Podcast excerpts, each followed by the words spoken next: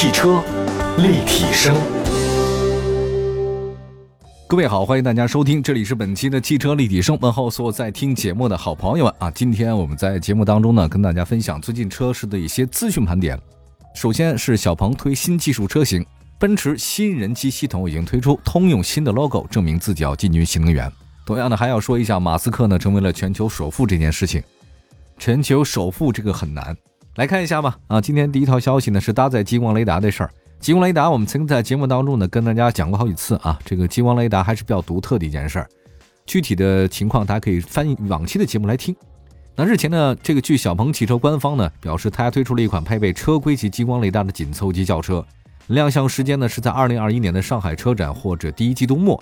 此外呢，在二零二一年的一月一号，小鹏正式呢公布了与揽沃科技公司达成合作的消息。我们之前呢也说过这事儿，这个新车呢或将搭载由双方合作生产的小鹏定制版的车规级的激光雷达。这小鹏啊，最近这两年其实还是比较火的啊，在路上开车经常能碰到他们。那现在小鹏有两款在售车型，P7 补贴后的售价是二十二万九千九到四十万九千九，那么小鹏汽车 G3 补贴后的售价十四万六千八到十九万九千八。那此前的官方也公布了这个品牌的销售数据，那 P7 在去年十二月份。一共交了三千多辆，那么 G 三的话呢，在去年十二月份也交了两千多辆，一个是三千多辆，一个两千多辆，这个创下了小鹏有史以来啊品牌最好的一个交付记录了。那现在呢，产能逐渐稳定之后，小鹏呢不断推出自己的产品线，可是现在那个市场竞争啊太激烈了，小鹏现在开始做各种各样的这个工作，比如说它全国大概一百多个城市，六百多个站点的终身免费的充电，并且呢在终身免费充电的服务上面。那覆盖了百分之九十的这个小鹏车主，还是有自己的动作的啊。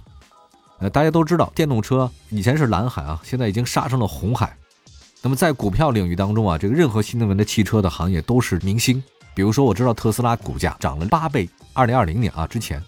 另外还有一个让我们国内像类似小鹏啊、蔚来，还有包括比亚迪之类的新能源车不太好的消息，就是特斯拉 Model Y 降价了，而且一降降十六万啊，因为国产之后呢，它这个成本大幅降低。所以有人说特斯拉这个大降价应该对国产的这个造车新势力那是降维打击啊。呃，目前咱们国内三大造车新势力呢，理想、小鹏还有包括蔚来都在美国上市。呃，二零二零年是牛市，对吧？但是你说这个在特斯拉大降价以后啊，就很多我看专家就表示说，到底谁会先扛不住？呃，怎么扛不住呢？你就先看它的股价就知道了。蔚来呢，在特斯拉降价之后呢，反而大涨，这个说明它受到影响比较小啊。而且蔚来前段。不是也刚发了自己的一款新车吗？我确实续航里程 NEDC 达到一千公里啊，这疯了这个。另外呢，还有一个就是小鹏，小鹏的影响可能是比较大的啊啊，包括理想这个车呢，股价在上周五的时候呢出现下跌，其实对理想影响也不大，因为理想汽车它是增程式的，它不是纯电。那纯电的话呢，只有蔚来跟那个小鹏。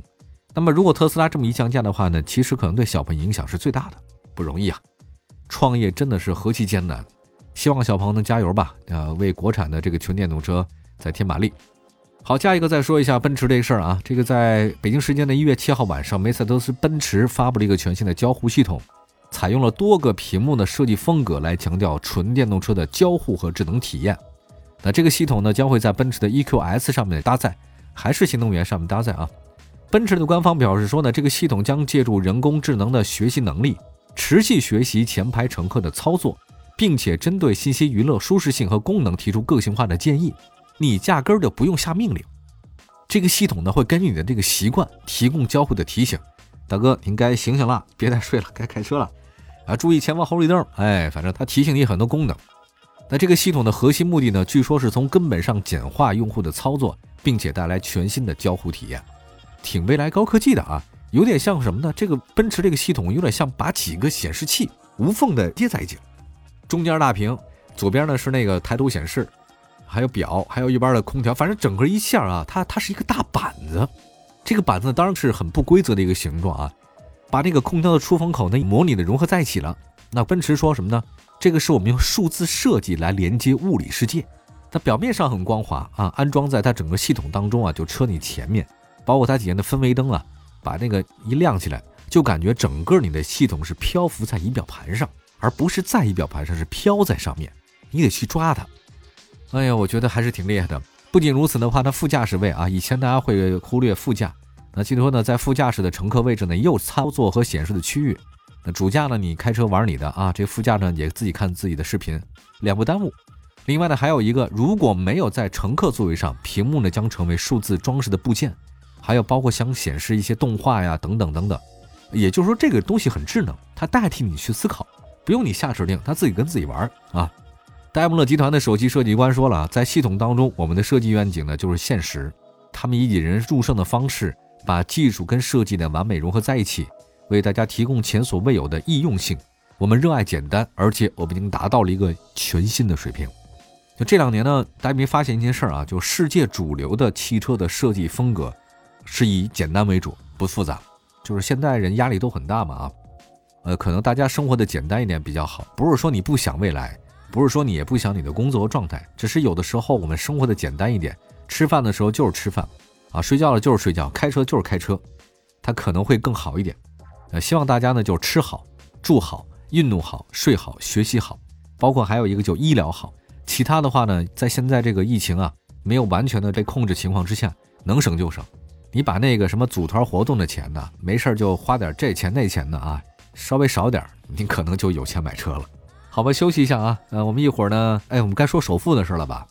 你看，这个埃隆·马斯克是我们大家非常值得研究一个对象，我也很喜欢说他。一会儿回来，汽车立体声，继续回到节目当中。您现在收听到的是汽车立体声，我们的节目呢，在全国两百多个城市落地播出。今天跟大家说的是车市的资讯。刚才说到了小鹏，另外奔驰的话呢，搞了一个新的人机系统，非常智能，就是代替你去思考。再说一个通用的事儿吧，哎，老牌的通用公司呢也坐不住了啊，长江后浪推前浪啊。通用汽车正式发布了一个新的企业标志，新的 logo。这个是一九零八年以来通用公司第五次调整 logo 了。哎，我先要跟大家说一下，这一个企业它什么情况下会调整 logo 呢？我告诉大家，一个企业在有想变化的时候、想改革的时候，它才会调整 logo。正常的情况之下，它顺风顺水，它绝对什么都不改。是有危机感的情况之下，才会调整这个它的姓名啊、logo 啊、视觉形象什么的。没错，这次呢新的 logo 呢就是通用汽车一项名叫 Everybody In 啊，每个人都在的营销计划的一部分。它未来呢就是强调电动化和数字化的未来。这次呢通用更换的企业 logo 跟之前有很大的变化。首先熟悉的 GM 的英文字母从大写变成了小写了，这个很好玩。GM 以前是大写嘛。边框的话呢也由此前的矩形换在更加贴近用户的圆边的这种矩形，像苹果手机的那 App 那个那个形状啊。字母 M 下面还有一横，哎，这个通用官方表示什么呢？这个解释通用汽车研发的一个小平台，GM 在通用研发的一个平台上出现了。这个平台呢，据说未来会支持通用旗下的所有品牌的电动化的转型，包括已经发布的 GMC 就悍马 EV 皮卡，还有凯迪拉克 LYRQ 以及接下来的雪佛兰电动皮卡等等。通用的官方呢已经说明了，搭载我们新的电池的电动车呢，将预计实现相当于公里数呢是七百多公里。这个不算短了。二零二零年，通用汽车在中国的市场销量超过两百九十万辆，虽然是下滑，但是你想想看，二零二零年确实是不平凡的一年嘛，销量呢肯定是有影响的。那电动化呢，则是通用未来一段时间的重点发力的方向，而且计划未来五年内，通用在国内将会推出新产品当中百分之四十都是新能源的车型，同时这个平台呢，新能源平台也将导入中国市场。你看通用换 logo 了吗？这说明什么呢？全世界各大汽车集团啊。都走到了电气化转型的重要节点。这次通用汽车更换企业 logo，表明了他们拥抱电气化的决心。那虽然美国本土市场呢对新能源好像不太感冒，比如说它底下那个凯迪拉克，因为转型电动车遭到了经销商反对。但是你想想看，放眼全球市场，尤其是中国市场，那各大企业呢都是迅速布局新能源啊。你要这个不加快节奏的话呢，很有可能受到更大的市场压力。通用得加油了。好，我们再来看一下这个新能源老大吧。啊，现在。要说谁是新能源汽车老大，以前呢谁都不相信是埃隆·马斯克，大家肯定会想到底特律那几个汽车大佬，现在还真不是了。一月八号，美股正式收盘，特斯拉股价大涨百分之七点九四，报收了八百一十六点零四美金，总市值呢是七千七百三十五亿美元。他们的 CEO 埃隆·马斯克，其实大家都知道，硅谷钢铁侠，个人资产升到了一千九百五十亿美金，超越了亚马逊的 CEO 贝索斯，是世界第一大富豪。他个人资产是一千九百五十亿美金，这得多少个零啊！而且这是美元。受到特斯拉股价上涨带来影响呢，埃隆·马斯克的身价呢继续暴涨。他是第二大富豪变成第一大富豪仅用了一个月。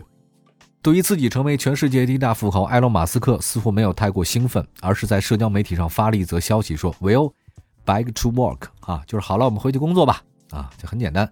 你看人家这个喜怒不形于色，哎，真是厉害啊！太习惯自己当富豪这件事了啊，真是凡尔赛。那特斯拉的股价呢，在二零二零年累计上涨了八倍，累计上涨八倍，一年特斯拉股票八倍，自上市以来呢，累计飙涨了百分之两万三千九百零一。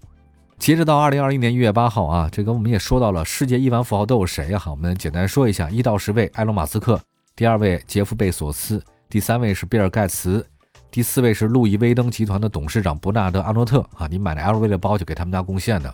还有一位是 Facebook 创始人扎克伯格，还有咱们的就农夫山泉的董事长钟闪闪。